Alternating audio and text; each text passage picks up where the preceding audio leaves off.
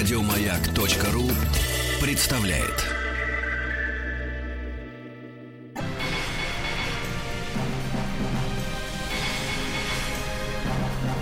Собрание слов с Маргаритой Митрофановой. Дорогие друзья, это собрание слов на маяке. Так мы назвали нашу программу вечерних интервью. И сегодня у нас в гостях Мариетта Чудакова, член Европейской академии, профессор литературного института в Москве. Ну, для тех, кто разволновался, этот институт имени Горького, и по некоторым данным он сам его и придумал. Да, да. Мариетта Амаровна, здравствуйте, дорогая вы наша. Вы были у нас как-то в эфире э, в программе «Любовь и голуби». Mm-hmm. Меня зовут Рита Митрофанова. Я очень э, рада вас вновь видеть. И, э, знаете, однажды какой-то взрослый дядя, интервьюер, седой такой уже мудренный опытом, сказал, что труднее всего интервьюировать людей, которые тебе нравятся, которые ты любишь. А почему так бывает? Вы не знаете? Вы боитесь... Ну вот почему? Мне всегда легко с людьми нашими, ну и во всем мире, но с российскими особенно, за исключением тех, кто абсолютно уверен в своей, что вот он человек малообразованный, а он уверен, что он все равно лучше всех все знает. Вот с этими тяжело. А с остальными мне легко. А, ну, может быть, тогда я у вас попросила небольшой такой а, аванс доверия, поскольку я далеко не э, самый образованный человек в этом мире, но очень люблю юмор и иронию, самоиронию. Но в данном случае... Самоирония, вот это английская черта, между прочим. Вот э, в литературе английской всегда видно это, и вообще у британцев. Самоирония. А у нас это иногда не хватает. Ну, мы э, сказали друг другу пару слов, и очень хотелось бы вас спросить о многом, о том, чем вы сейчас занимаетесь, над чем работаете, но поводом, непосредственным поводом да. вас позвать э, в эфир для, в программу «Собрание слов» послужила книга не для взрослых. И имея э, дочь э, почти 8 лет, я, конечно... О, самый возраст. Я вцепилась в эту книгу, в свою дочь и, естественно, в вас. Давайте начнем с этой книги, полки первой, второй и третьей, и вообще порассуждаем на тему воспитания детей в да. современном мире. Понимаете, что современный, что не современный. Мое такое мнение, что человек формируется до 17 лет примерно. Дальше уже все труднее. Уже он сформирован. Менять, то меняются. Бывают духовные переломы у людей, все такое. Это все возможно абсолютно. Недаром э, пел Шаляпин на слова Некрасова «Вдруг у разбойника лютого совесть Господь пробудил». Все бывает. Я сама была в комиссии по помилованию 7 лет и сталкивалась. Каждую неделю мы заседали, естественно, на общественных началах. Я не признаю другого, другого общения с властью. Но и там видно было, что да, люди совершенно раскаялись в некоторых своих э, преступлениях. Им было больше 17 лет, я думаю. Конечно, конечно. Я говорю, духовный перелом бывает, но формирует человек до 17 лет. И, на мой взгляд, главное, многое, что формирует человека, но главные две вещи. Всего две. Семья и книги. Какие книги попались до 17 лет, таким человек отчасти и будет не попали книги правильные, назовем их так, mm. человек под, под влиянием их формируется. Взрослый человек, я вот сама доктор филологических наук, но смело заявляю, на взрослого, на его мораль ни Достоевский, ни Толстой уже не действует. Человек может начитаться Достоевского и Толстого и пойти совершать преступление, быть коррумпантом, обирать людей и так далее. Абсолютно. Ну, Аб- абсолютно, ну, да. Когда говорят, как, как, а вот так. Да. А вот до 17 совершенно другое дело. Конечно, есть еще один такой фактор. Каждый из нас помнит какие-то встречи со взрослыми людьми замечательными. Вот достаточно, да-да, встречи с одним человеком, если кому в семье своей не хватало. Мне лично хватало в семье своей. У меня старшие еще были замечательные братья и так далее. И отец, и мать. Очень повезло с семьей. Но бывает такое, что или мать-одиночка, или вообще там пять. И вдруг человек встречает взрослого человека, который производит на него сильнейшее впечатление. Авторитет. Авторитет, да. Тут важно, чтобы не, не оказался он авторитет в современном смысле слова. Не-не-не, это мы не будем Вот самое смотреть. главное вот это. А бывает, что человек, мальчик особенно, подпадает под влияние как раз вполне преступного авторитета. Но вообще, вот если мы берем общий случай, то да, встреча бывает. Почему очень важно, я считаю, наша интеллигенция мало это делает, недостаточно.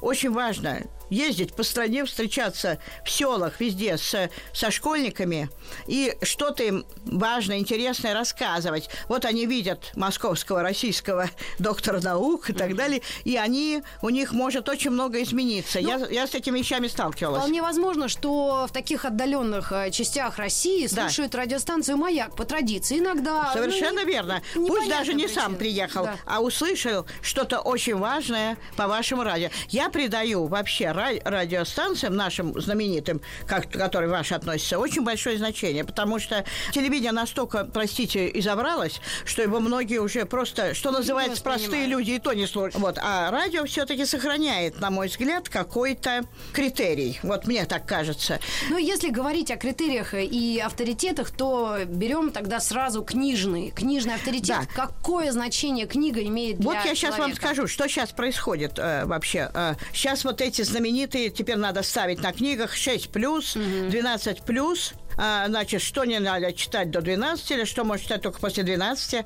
Это Ну, вы против маркировки возрастной. Вы считаете, Нет. что читать нужно любому Я возрасту? сейчас скажу, все, я сейчас договорю, Маргарита, Ага. извините, Да. а, просто свою мысль доформулирую. Значит, я уверена, уверена, просто уверена, мой весь жизненный опыт э, филолога и так далее, что нет книг, которые читать рано, из, из книг золотой полки. Я говорю, за исключением тех надо продолжить, которые не надо читать никогда. Ну, может, вот так. те, которые в течение жизни надо прочитать, включая и классику, и нашу, и зарубежную, и так далее, их, если человек берет, даже он взял 10 лет Анну Каренину, он полистал, он сам не будет ее читать. Он увидел, что ему не по зубам. Он отложил. Ничего страшного. Поэтому то, что сейчас ставят преграды, я прочитала потрясающий, потом не могла его найти в, в интернете. Что не надо читать до 12 лет, только после 12. Длинный список. Среди них называют два произведения, от которых можно,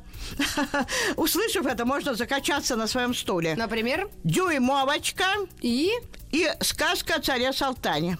Так, странно. Если я увижу, я скажу только, могу сказать только противоположное. Если я увижу 13-летнего парня, который с интересом читает впервые в жизни дюймовочку, мне кажется, его надо немножко освидетельствовать, Да. хотя бы у психолога, если не психиатра. Ну, может быть, это была досадная ошибка, но можно все-таки, уповая на вашу э, самоиронию и вообще просто возможность поспорить, э, вам возразить насчет возраста, который, ну, э, можно в шутку же сказать, но я бы не советовала это и это читать. Вот, например, Не если бы- советовать можно. Не советовать это другое дело. Не советовала бы. Но не запрет. Страшного нету, если человек взял в руки классическую вещь не по возрасту. В этом нет ничего такого. Ну, я поняла. Просто, например, если бы я вдруг э, в молодости прочитала книгу «Матрёнин двор», я бы очень расстроилась. И чем Так, это позже- не страшно. Вот э, тут я вам тут же перебила вас и возражу. О, сейчас очень много насчет этого. Расстраивать надо, не надо расстраивать. Да. Я много Или над Андрей этим, Платонов, который Я много над этим думала, текут. пришла к такой мысли. Не знаю, Андрей Платонов вообще сложный писатель, даже для взрослых. Да, да, да, да, да. Вот. Но, например, говорят литературу о ГУЛАГе. Я считаю, ее надо до старшеклассников доносить всеми силами. Потому что если до 17 лет, до 18 человек не выучился сострадать другим, нез- незнакомым ему людям, которые вообще до него жили, не выучился страдать, он уже не выучится. Абсолютно с вами Вот согласна. я так и подумала, что вы согласитесь. В книге не для взрослых отдельным э, главой есть э, статьи, ну как вы пар- а, о милосердии. О милосердии, О милосердии. Вы расшифровываете это слово, вы говорите, вы напоминаете о том, что иногда сейчас в современном мире уже как-то затаскали, да, все милосердные модели собирают там на больных детей и, Все и равно надо. Я считаю, любым способом на больных детей собирать. У меня, я тут готова, сам, многие говорят, ах, они там пиарят. Пусть пиарят. Лишь Лишь, бы- бы... шли деньги на больных детей. Я всегда говорю, если бы у нас занимались многие люди пиаром, давая деньги на больных детей, да у нас была бы не страна, а роскошь. Тьфу-тьфу-тьфу, чтобы не сглазить. Говорят, нужно много об этом говорить или долго, даже самому себе, чтобы это материализовалось. Ну, будем надеяться. Ну, понимаете, вот, например, э, даже вот, вот вы говорили о милосердии. Вот надо словам действительно вернуть точное значение. Когда мы говорим про человека добрый, что подразумевается? Вот смотрите, моя градация такая. Злой, не злой и добрый. Не надо путать не злой и добрый. Иногда говорят, она добрая женщина. Подожди, что добрая? Аж Какие она делала добрые дела? Начинают думать вообще ничего такого. Просто она не делает плохого. Ну, я так, давайте У меня называть. была, знаете, какая градация? Стерва, не стерва. А вот для меня это деление очень важное. Я его к нему в юности своей пришла и говорю, объяс- описать трудно, но мы, женщины, знаем.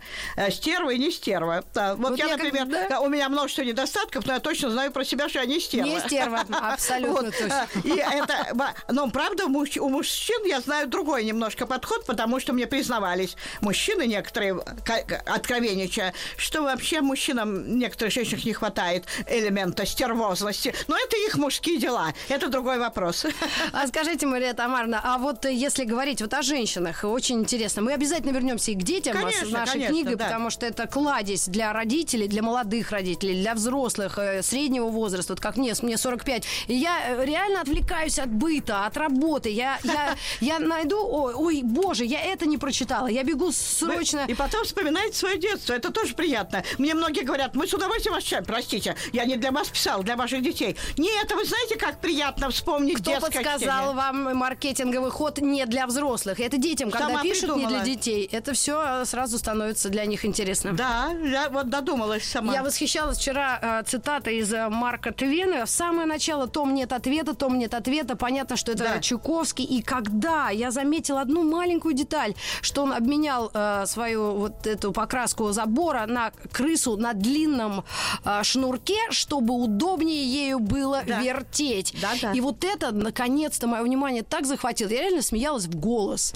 Потому что я представила себе эту ситуацию. То, что в детстве я, конечно, пропустила. Да, вы знаете, сейчас перекинусь на минутку в другую свою книгу, которая для меня была очень важна, «Егор» для подростков. Биографический роман о Егоре Гайдаре. Я хотела, как я говорила, я бросила все дела научные и писала ее. Думала, напишу за 4 месяца, писала 8 месяцев день и ночь. Я хотела восстановить справедливость. Я говорю, в детстве нас никто не учил, родители, любить несправедливость. Не правда ли? С детства чувство справедливости есть. Посмотрите, как плачет мальчик трех-четырех лет, если его ругают за то, что не его провинность. Это не я. Это Да. самые горькие слезы. Значит, чувство справедливости. А потом оно как-то притупляется у нас, у взрослых, к сожалению. Вот я ради этого писала книгу. Но я хочу сказать, мне- я там дошла до того места, я очень много должна была прочесть. Восемь книг я прочитала, вот таких монографий по экономике, по которым изучают... Чтобы эк- понять, о чем он вообще писал. по, по этим книгам изучают экономику американские и э, европейские студенты. А я, филолог до мозга костей, должна была Это это, вообще- читать. это да, совсем прочитала. И э, экономист виднейший подтвердил, э, Яков Уренсон, что у меня нет ошибок. Я была потрясена этим, скажу прямо, похвалилась. Вот. Но там я хотела разъяснить то, что у нас мы привыкли в советское время нам внушали, что если кто-то получает какую-то наживу, прибыль, значит, он лишает ее за счет какого-то другого человека. А Фридман такой был, значит, экономист, который доказал, что ничего подобного. Он просто зарабатывает свои Он деньги. может никого не лишать. И я думала, как объяснить подросткам. И я нашла вот то, о чем мы сейчас додумалась, что надо привести в пример Тома Сойера. Так. Том Сойер делает вид, что ему безумно Интересно нравится. красить. э, И, а, и продает право покрасить за дохлую крысу, за одноглазого котенка, за синие стекляшки. И там говорится... Он никого не кон- лишает. Совершенно верно. И говорится, к концу дня он стал богачом из бедняка. И все Если бы не кончился Он забор. он никого не лишил. Вы правильно, Маргарита, говорите. Что он их слегка обманул, так это никакого не имеет значения. Они с удовольствием красили, а он с удовольствием получил дохлую крысу. Вот доказательство, что нажива так называемая и вообще какой-то прибыток, он Да. не обязательно за чей-то счет. А нам внушали, что обязательно. Ма- Марета Амаровна, мы сделаем небольшую паузу и вернемся вновь в студию Хорошо. в программу «Собрание слов».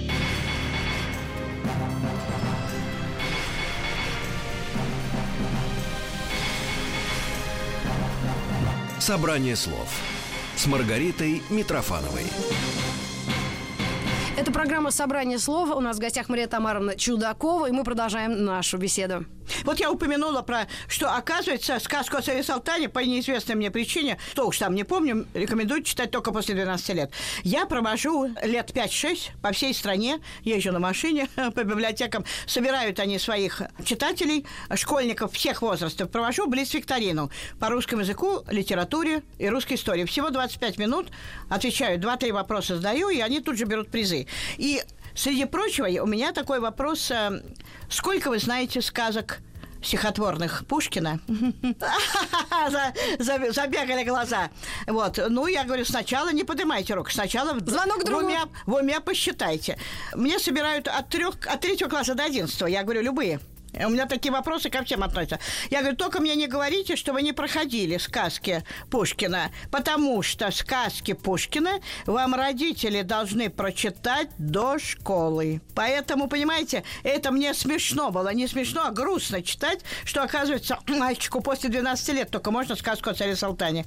Уж что там, А не можно знаю. пошутить на злобу дня? Можно назвать э, пушкинскую поэму «Кавказский пленник» тоже сказкой? Как-как? Э, Можно ли пушкинскую поэму «Кавказский пленник» Да. назвать сказкой современной? Нет, нет, э, я имела в виду, я специально Нет, я понимаю, оговариваю, это- говорю, те сказки, которые называются, название у которых сказка Сказки. о. Я даже Руслана и Людмила, говорю, сюда не включаю. Я сосредотачиваюсь на этих сказках. И очень интересно, все равно кто-нибудь отвечает. Обязательно находятся те, кто перечисляют все до одной сказки. Иногда честно признаются, что из пяти э, читал он только три. Я говорю, тогда вы мне сейчас дадите честное слово, что ближайшие два дня вы прочитаете. Да, я даю слово. И я верю, что они прочитают. Итак, мы возвращаемся к книге, Да. которая говорит примерно о следующем. Какие книги, какой некий набор, список книг нужно прочитать до 16 лет? Да, или и вот, все, вот у меня как конец? это, два закона. Я вывела первый, что есть нет книг, которые читать рано,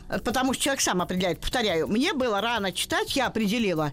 Мне брат старший, он был мой, так сказать, Фантастика. учитель, э, ска- записки Пекаревского клуба. А. Я в шестом классе. Говорит, ну читай записки. Я говорю, Да что вы Диккенс мне почитать? Я все прочитала. Открыла в шестом классе. Я была хорошей ученицей, отличницей и так далее. И, и у меня не пошло, Маргарита. Скукота! Я ее отложила, а в десятом я ее читала в захлеб. Вот разница. А второе, вот это очень важно, ради чего я это писала. Есть книги, которые читать поздно. Но это любой взрослый скажет. Представьте, что вы «Приключения Тома Сойера» не прочитали до 12, до 13 лет. В 40 лет первый раз читать вы сядете? Никогда. М-м. Только если с ребенком? А перечитывать, вот в чем штука-то смешная.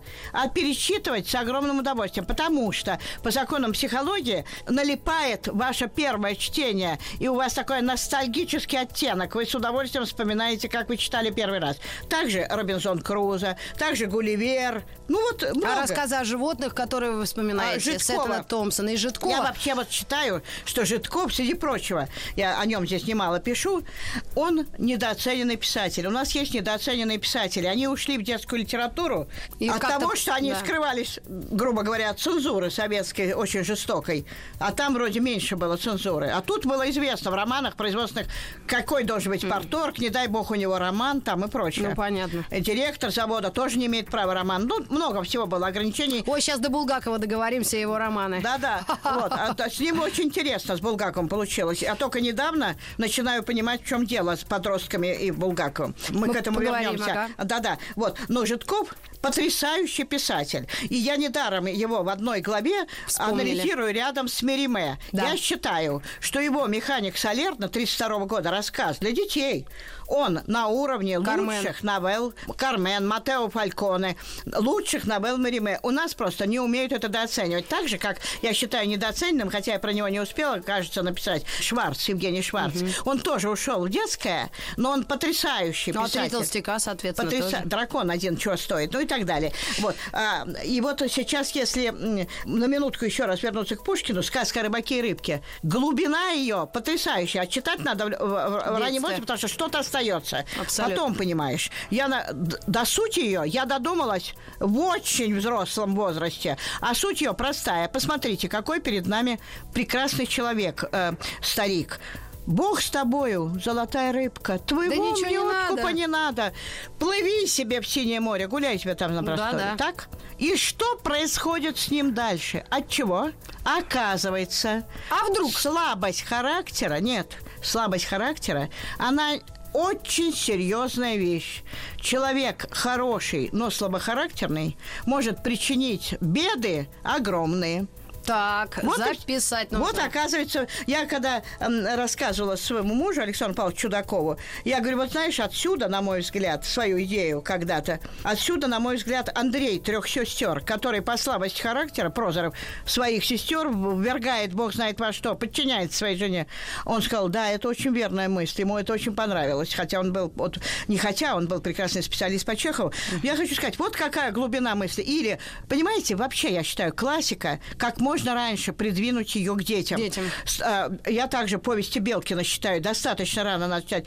Пусть поймут не все поймут основное. Причем не поймут, а почувствуют. Не надо рассказывать, как себя надо вести с родителями, как надо их жалеть, там, когда ты подрастешь особенно. Нужно прочитать станционный смотритель. И подумать. А и она только искала свое счастье, и она его нашла. А с- ее отец в горе умер. И она приехала с детьми на, э, посмотреть его, а он уже умер. И мальчик повел ее на кладбище. И там э, указал его могилу. Но это пересекается с И она американцем. от С коротенькая, коротенькая фраза, я вот хочу досказать. И только придвиньте ее к детям, дети все поймут сами. Мальчик рассказывает рассказчику Белкину. Она легла здесь и лежала долго. Все. Да. Дальше надо прочитать ее на уроке, и дальше учитель должен паузу сделать. В это время идет огромная работа мысли и чувства. И человек может в этот момент понять столько, сколько ему никакими нотациями не объяснишь. Ну что ж, э, еще раз говорю вам огромное спасибо вас э, слушать. Это просто даже, ну, хочется перебить, вставить знание чего-то такого, что похоже Давайте, у давайте, Готтерна. Помните рассказ, когда он э, э, сказал, что вернется за своим другом, Натаниэль, да, Готтерн, он привязал платок на дерево и ушел, и не помог этому человеку. Да. А потом э, на этом же месте он э, охотился и попал в своего сына. И когда он поднял глаза, на дереве был привязан этот платок. Это такая мистика и, э, и божественная, и то, как ты относишься к людям, опять к тебе возвращается. Черт возьми, я сейчас заплачу. Но мы сделаем небольшую паузу, Давайте. вытрем слезы и продолжим разговор с Мариэтой Чудаковой о книге не для взрослых, о книгах, которые нужно успеть прочитать до 16 лет.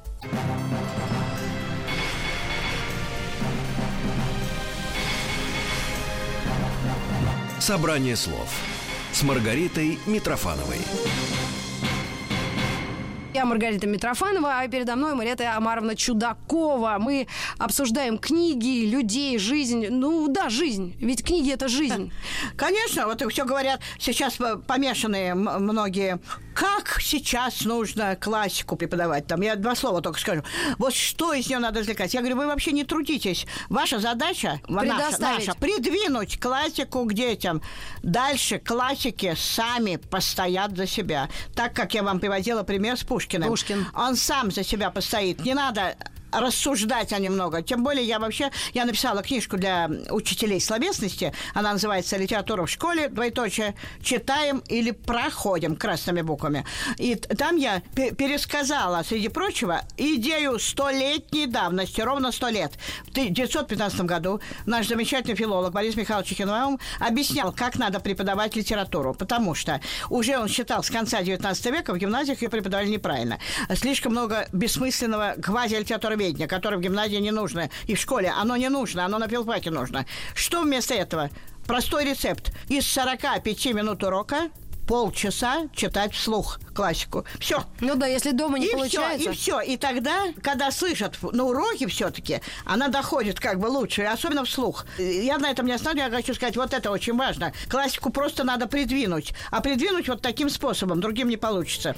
Так вот, э, что касается так называемой советской детской литературы, да, огромное сейчас у тех, кто понял, что такое было советское время, как раз у тех заслон такой, тогда мы не будем ничего. А между тем, литература, она совершенно потрясающее явление человеческой культуры. Она пробивается сквозь заслоны, сквозь цензуру. Она существует, потому что не может не существовать. Ну, я нашим слушателям на секунду разъясню. Мы обсудили во время рекламы на маяке то, что я выросла и в советское время, потом была перестройка, потом вот эти 90-е, потом 2000-е жирные, их всем есть название этим годам.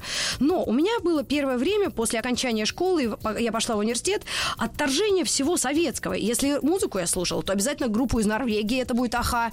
Если читать, то не э, Житкова, а о Генри. Понимаете, и в этом, может быть, и нет ничего ужасного. Нет, ничего ужасного. Но у но меня сейчас сейчас надо дочь. вернуться, да. Конечно. И что я ей могу предложить? Вот смотрите, «Судьба барабанщика» в 1939 году издана. Ну, как я это Это объясню? совершенно потрясающая вещь. Не ругайте меня.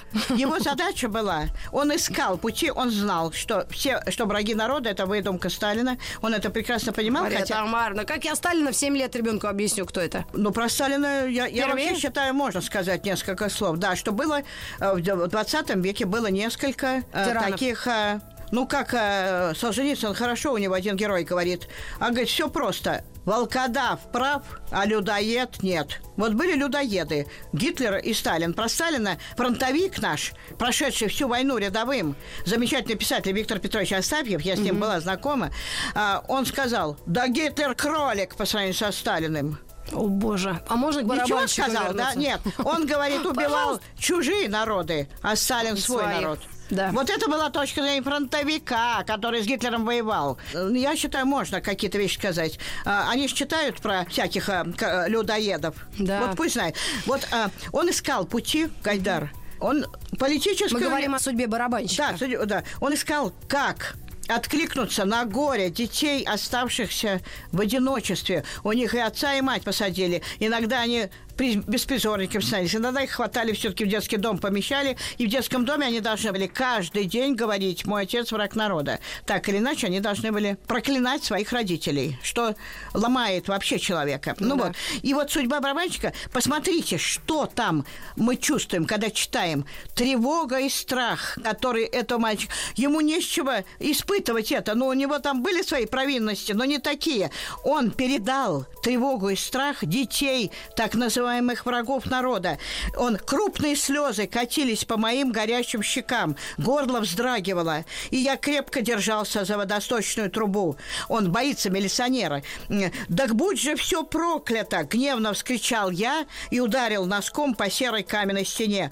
«Будь ты проклята!» — бормотал я. «Такая жизнь, когда человек должен всего бояться, как кролик, как заяц, как серая трусливая мышь. Я не хочу так. Это передача той атмосферы, когда люди засыпали вечером, его родители, э, ну, а мальчика, детей, родителей, и не знали ночью проснуться в своей постели или на Лубянке. И он пытался это передать. Вот понимаете, э, это то, как пробивается тополь, побеги тополя через асфальт.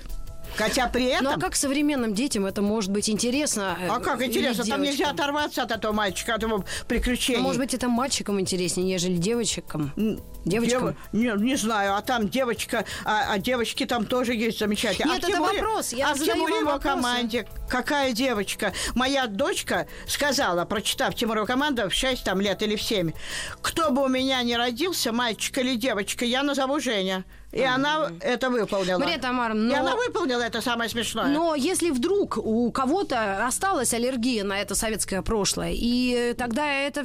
Ну, как хотите. Нет, я же не врач, я не могу по- аллергии лечить. Я говорю, что, э, на мой взгляд, Тимурова команда – это классика. Просто ее надо, может быть, Ну, объяснить. для какие- культурного уровня и знания своей страны. Нет, на- надо объяснить такую вещь, которую сейчас взрослые не понимают. Какая это была вещь в 39-40 году.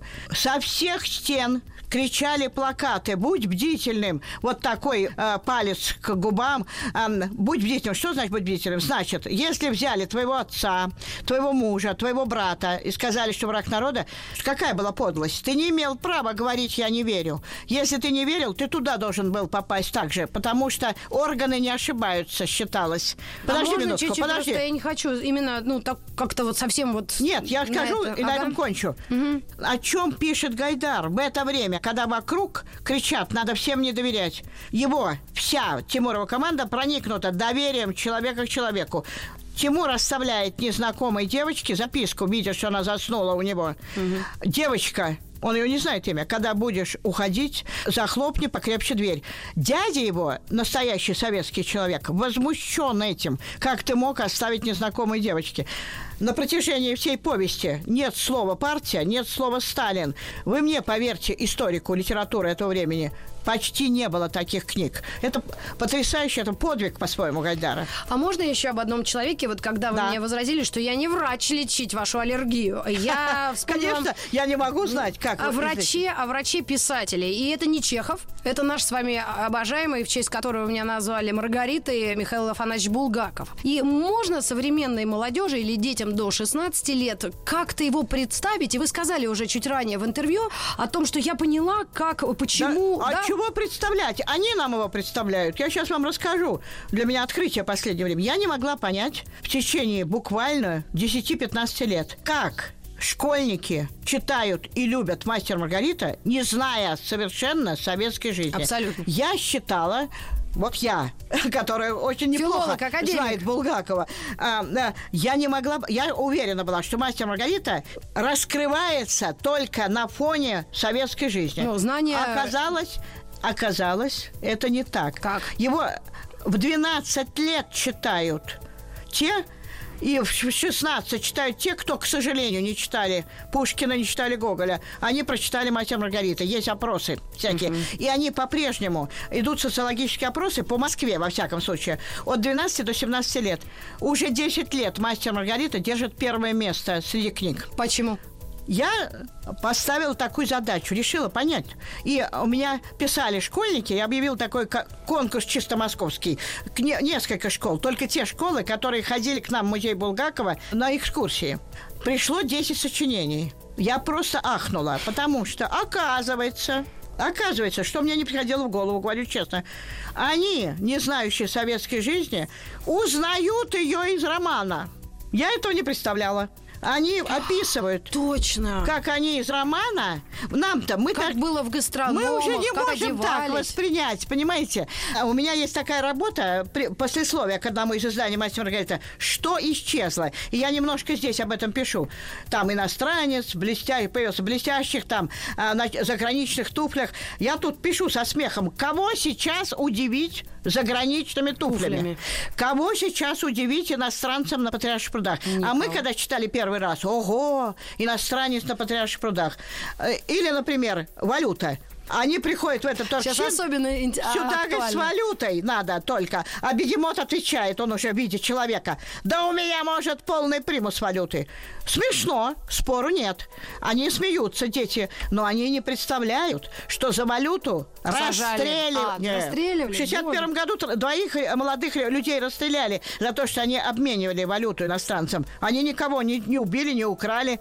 Их расстреляли за это. Вот. А поэтому, значит, а тогда что же? А вот знаете, я поняла. Свойства классики. Я вам сейчас скажу один пример, вы сразу меня поймете. Божественную комедию мы все читали. Данте?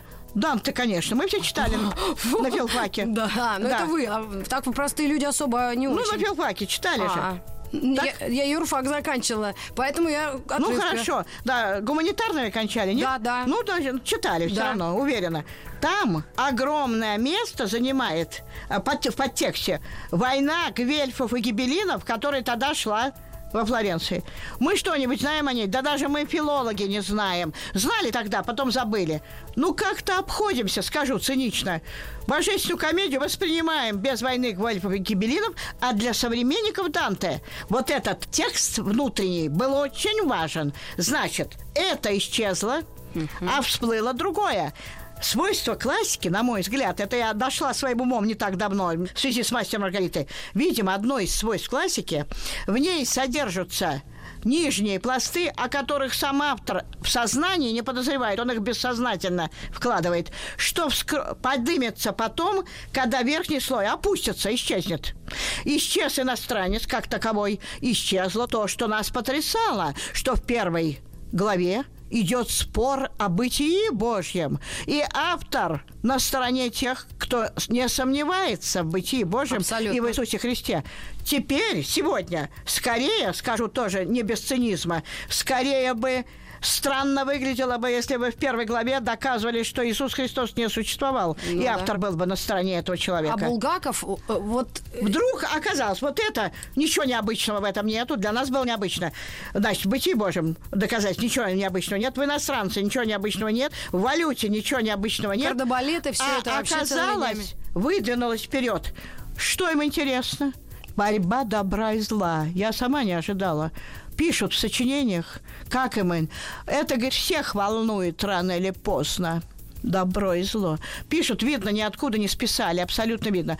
Волнует любовь. Вот там показано настоящая да. Особенно пишут девочки настоящая любовь. Их просто волнует... Потому что та вроде первая любовь Маргариты не настоящая, а да, а вот это... Да, их волнует это страшно. Они считают, как он описал любовь, больше нигде так не описано, пишут мне в сочинениях. И вот, понимаете, я поняла, что притягивает мастер Маргарита. Но у меня в моей вот книжке для словесников такой есть хитрый ход. Я говорю, Коллеги, я тоже преподавала в свое время в школе. Коллеги, воспользуйтесь, надо смотреть в глаза реальности. Реальность такова, что те, кто не читали Пушкина Гоголя, прочитали «Мастер Маргарита». Идите от этого. И я им показываю, как через «Мастера Маргариты», в котором, э, Маргариту, в которой при, присутствует и Пушкин, и Гоголь, да. как выйти оттуда к Пушкину и Гоголю.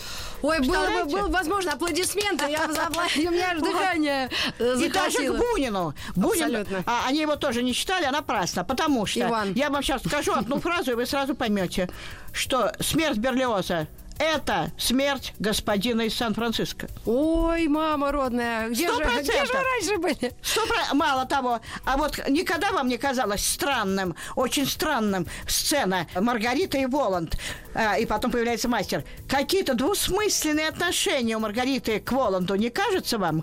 Почти какое-то... Кокетство. Ну, что-то такое женское. Я все думала, ничего в русской, в русской литературе, думала я, ничего похожего нет. И вдруг шла по улице, вот ничего не привлекло Ильичу. И как в «Медном всаднике», вдруг, ударив лоб рукой, захохотал. Я поняла. Сон Татьяны в Евгении Онегине. Читайте и увидите, это редкое попадание. Мы так всех заинтриговали, но нам придется прерваться на одну секунду.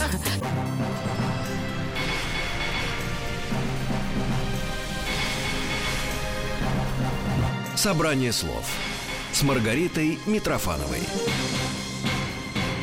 Мы продолжаем наше собрание слов. И я вот еще хотела обязательно сказать, как в этом разнообразии книг, и сейчас очень много переводных да. книг, и очень неплохая качественная литература для детей. Честное слово. Вы имеете в виду отечественную, русскую? Нет, нет, переводные, иностранные. Вся суть в этом. Из-за чего я стала писать для детей. Я написала детский детектив «Дела и уши Жени Осинкиной».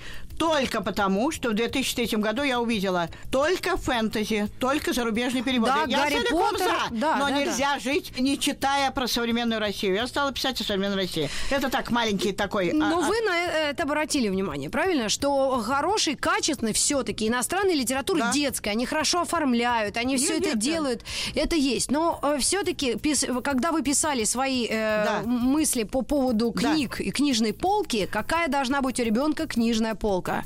Кого вы перечислили? Это вот э, у меня три полки. Я выпускала, сначала писала в семье и школе каждый месяц маленький очерк, потом собрала первую полку, потом вторую, потом третью. И там очень много тех русских писателей, российских, которых необходимо на этой полке держать. Кого?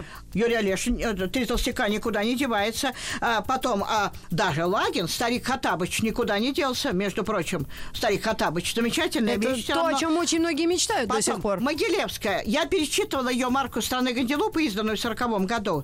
В течение своей жизни пять раз, желая найти там советизм. Нету! Нет печати советского. Она сохранилась такой, а, понимаете? Ну, потом поэтов, Твардовский. Давайте. Твардовский обязательно нужен. Исаковский. Есть поэты старые, которые, ну, а уж вообще начать не кончить, если перечислять наших поэтов. Здесь у меня их немного. Пришвин, кто о животных так замечательно написал. Пришвин. Он, и мало того, он пересказал западную канадскую книгу «Серая сова». Блестяще тоже совершенно. Тоже очень важно. Ну, это вот из наших русских. Эм, но э, нужно же... Ну, не будем делить так. Ну, потому не будем, что, нет. Потому что золотая полка общая. Мало того, тут интересный у меня есть в полке третий маленький раздел. О Рауле. Этих писателей читать можно всегда, но почему бы не узнать их пораньше? На это навела меня моя дочь, выпускница тоже нашего факультета, Романа Германского. Mm. И она мне такую сказала вещь. Мама, вот ты пишешь э, о том, что все правильно, что надо успеть прочитать до 16. Но я, например, Мапасана и Флабера читала, начала читать в школе, а я ей говорю высокомерно. Еще бы не хватало, чтобы в нашем с папой доме ты не читала в школе Мапасана. Ой-ой-ой. Она говорит, ну я считаю, всем познакомиться можно. Я говорю, возьми и напиши. А а ты можешь сама написать о Флабере Мапасане. На что я ей нравоучительно сказала. Ты кончала романо-германское отделение. Мы с папой кончали русское отделение. От Авакума до сегодняшних, э, до, до сегодняшних э, замечательных писателей, э, сегодняшних, я могу обо всех писать. О французской литературе мое как я считаю, мои возможности останавливаются на Жюль Верне и Дюма. Угу.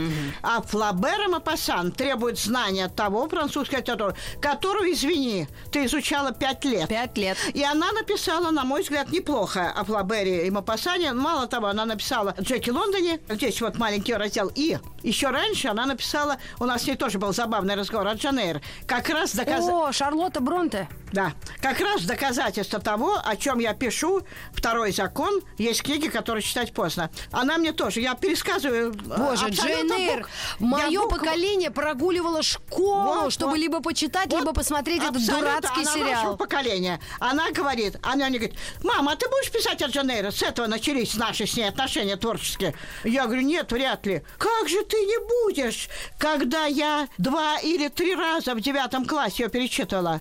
А я сказала, а я ее не читала. Она открыла рот. И она говорит, мама, ну ты прочитай и напиши. И тогда я сказала ей честно, за что меня детские критики гвоздали а, в своих статьях не знаю как. А я сказала честно, нет, ты знаешь, я должна сказать, я уже не сяду читать Дженейр. У меня жизненного времени для этого не выделено. То есть поезд ушел, поезд то, о чем ушел. я говорю. Это почувствовать уже невозможно. То, о чем я Боже и говорю. Мой, нет, не это то... же мечта, что нет, твой дело парень... не в этом. Может, я что-то и почувствовала бы, но вот я даю вам слово. У меня нет жизненного времени для Дженейр. Она говорит, ну как же так? Ну ты могла бы прочитать и написать. На что я, как я написала в предисловии к третьей полке, на, второй, находчиво сказала, вот ты и напиши. Да. Раз ты, два, три. Она взяла и написала. Да, Но... Эйр девочкам обязательно нужно. Давайте она, разделим. Она написала, по-моему, неплохо. Судьба да. барабанщика парням, а Эйр девочкам. Они же не будут все равно это перемешивать. А вот я сейчас два слова вам скажу про то, о чем я написала о Рауле Валенберге. Это был потрясающий герой 20 века, о котором знает весь мир, кроме нас. Я спросила студентов три года назад, как я стала вставлять его. Лет пять назад я спросила своих студентов четвертого курса института. Сидел человек 20. Вы знаете, вам знакомо имя Рауля Валенберга? Никто не знал. Даже на футболиста не Тогда похож. я поняла, что я должна это описать. Это был 30-летний, которого мы убили потом на Лубянке. Ой, ой, помо... Все я как знаю. положено. 30-летний швед, который считается что он спас за год, день и ночь этим занимаясь, около 100 тысяч евреев. Как он заслуживает памяти он или нет? да? И, я, и у меня вот. в дела у Жени Осинкиной, я думала, как об этом рассказать, и как рассказать о Холокосте. В результате моя книга единственная в стране для подростков, которая рассказывает о катастрофе, о, о гибели 6 миллионов и о Рауле Валенберге, замечательном человеке. Там у меня мальчик делает музей Рауля Валенберга в Горно-Алтайске, в Республике Алтай. И он москвичке, моей героине, рассказывает про него, она про него не знала. Да. И, и там довольно увлекательно, как мне говорят, я об этом рассказала. Спасибо вам ну, ог- огромное такое. Я очень волновалась, что вы вдруг э, спросите меня про этого Данте, а я не отвечу. Хотя недавно я, я держала его книгу, думаю, я начинала, мне не очень, а потом, а потом взяла, да он очень тяжелый, а там правда тома огромная. Это какой Данте. том? Данте, ну вот этот а. самый божественную трагедию. Думала, если вы узнаете, что я ее не до конца дочитала, вы меня проклянете. Но на самом вы деле... еще прочитаете. Никогда никогда не поздно. Вот надо нашим людям сказать, любого возраста, любого сословия, любого материального положения, любого даже политического взгляда на эту жизнь, правильно? Конечно. Ведь у каждого нас, из нас есть Нет, симпатии кто свои. своих детей жалеет, любит, хочет, что... Когда у нас воспитывают некоторые, в некоторых семьях, нет, ты должен вырвать там свое у жизни, ты посмотри, как другие, есть такие семьи. Они не понимают простой вещи. Результат первый – они будут в доме престарелых, и он к ним ходить не будет. Читайте повести Они Белкина. этого не понимают. Они думают, это будет направлено на других, а на них не будет. Это не так. Да, Мария Тамаровна, оптимистическую нотку вы в конце интервью, Да, конечно, а зато внесли. если правильно воспитываете, все будет в порядке. А как же тогда американцы, о Генри и а у все них, эти? ну что же, И у них же культ того героя, который сам А я считаю, что американцев, Джека Лондона, меня спросила как-то журналистка, мой, моему сыну 12 лет, с чего я обратилась к своей дочери, чтобы она о Джеке Лондоне написала. А говорит, что ему сейчас читать, он только что прочел Поттера. Я говорю, Джека Лондона. Срочно. Потому что Срочно в этом возрасте вот эта сила характера, она э, может воспитаться. А если, понимаете, если у мужчины не воспиталась сила характера, он не будет нужен никому. Ни жене, ни постаревшим родителям, ни стране. Абсолютно. Золотые слова. Похоже на тост. Мария Тамаровна Чудакова у нас была в гостях в программе «Собрание слов». Целую ваши мысли, ваши дела, ваши э, идеи. Так что давайте встречаться, Давайте если будет встречаться. желание и здоровье. А дочке Готово. привет. Маргарита Митрофанова и ее собрание слов. Еще больше подкастов на радиомаяк.ру.